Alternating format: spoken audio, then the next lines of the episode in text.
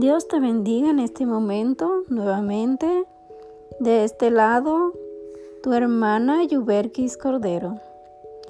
Vamos a continuar en este momento con esta serie acerca de los salmos y vamos hoy a hablar acerca del Salmo, su capítulo 7. Este salmo tiene 17 versículos y a través de este salmo hay algunas cosas que se repiten, hay algunas cosas que hay unos temas bíblicos que se repiten mucho porque son temas importantes y temas sobre los cuales se hace mucha advertencia en la Biblia.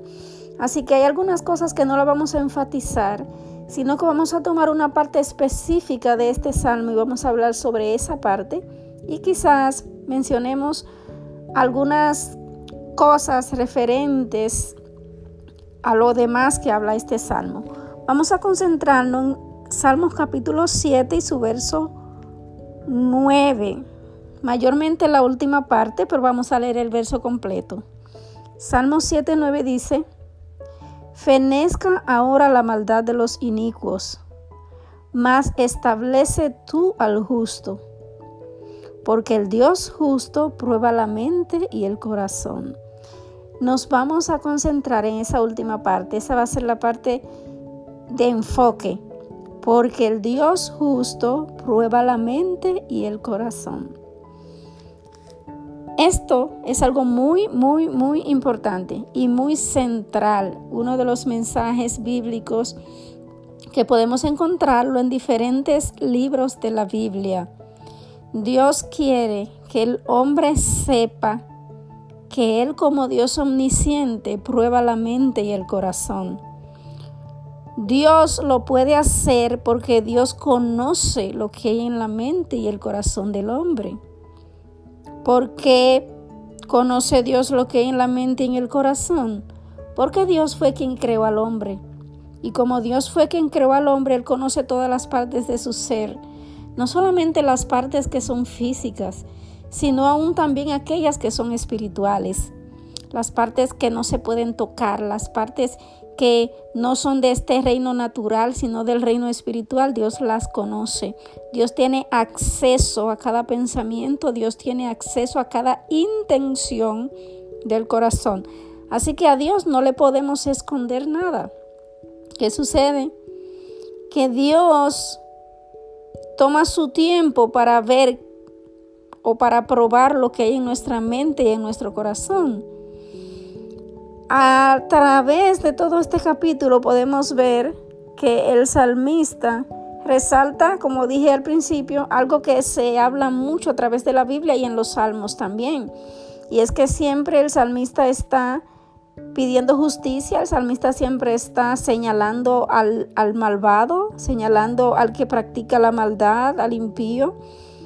Y en el versículo 14 dice, aquí el impío concibió maldad, se preñó de iniquidad y dio a luz engaño. Pero ¿qué pasa? Que como Dios prueba la mente y el corazón, aunque el impío concibió maldad, se preñó de iniquidad y dio a luz engaño, Dios conoció cada una de esas cosas. Dios conoció, se dio cuenta cuando el impío concibió maldad. Dios se dio cuenta cuando se preñó de iniquidad y cuando dio a luz engaño. ¿Por qué? Porque Dios prueba la mente y el corazón.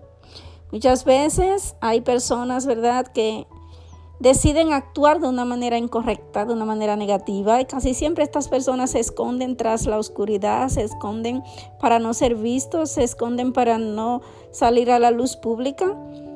Pero déjame decir algo, y es que no hay nada que pueda esconderse del Dios que creó todas las cosas. Dice la palabra de Dios que todas las cosas están desnudas delante de aquel ante el cual tenemos que dar cuenta.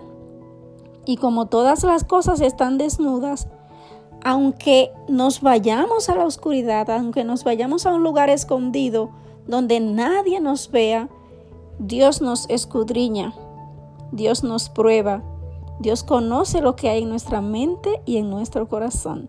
Así que qué mejor decisión que dejar de escondernos, qué mejor decisión que mejor cooperar con Dios y decirle, yo sé que tú pruebas la mente y el corazón, ayúdame a tener una mente y un corazón como a ti te agrada, ayúdame a tener una mente y un corazón que cuando tú me pruebes, yo pueda salir bien, que cuando tú me pruebes, tú puedas aprobarme y decirme estás bien, porque lo que hay en tu mente y en tu corazón me agrada, porque lo que tú practicas, lo que piensas, aquello que está lleno tu corazón es algo que yo lo apruebo. ¿Por qué mejor no le pedimos a Dios eso?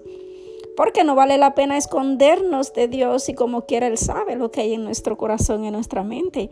Vamos mejor a cooperar y hacer las cosas que Dios le agradan y vamos a obtener la aprobación de Dios. Qué gran privilegio y qué hermoso es ¿verdad? Tomar esta decisión y hacer las cosas que a Dios le agradan. Así que yo te desafío hoy a que lo hagas. Si estás del otro lado y estás practicando cosas que no son agradables a Dios, yo te desafío para que lo hagas. Sé valiente, te hago este desafío para que decidas vivir una vida conforme a Dios y para que tu mente y tu corazón sean llenos de cosas que a Dios le agradan para que practique la cosa que a Dios le agradan y puedas tener una aprobación de Dios cuando Él te pruebe. Que Dios te bendiga grandemente. Seguimos derribando fortalezas y edificando el reino de Dios en tu vida y en tu corazón. Dios te guarde.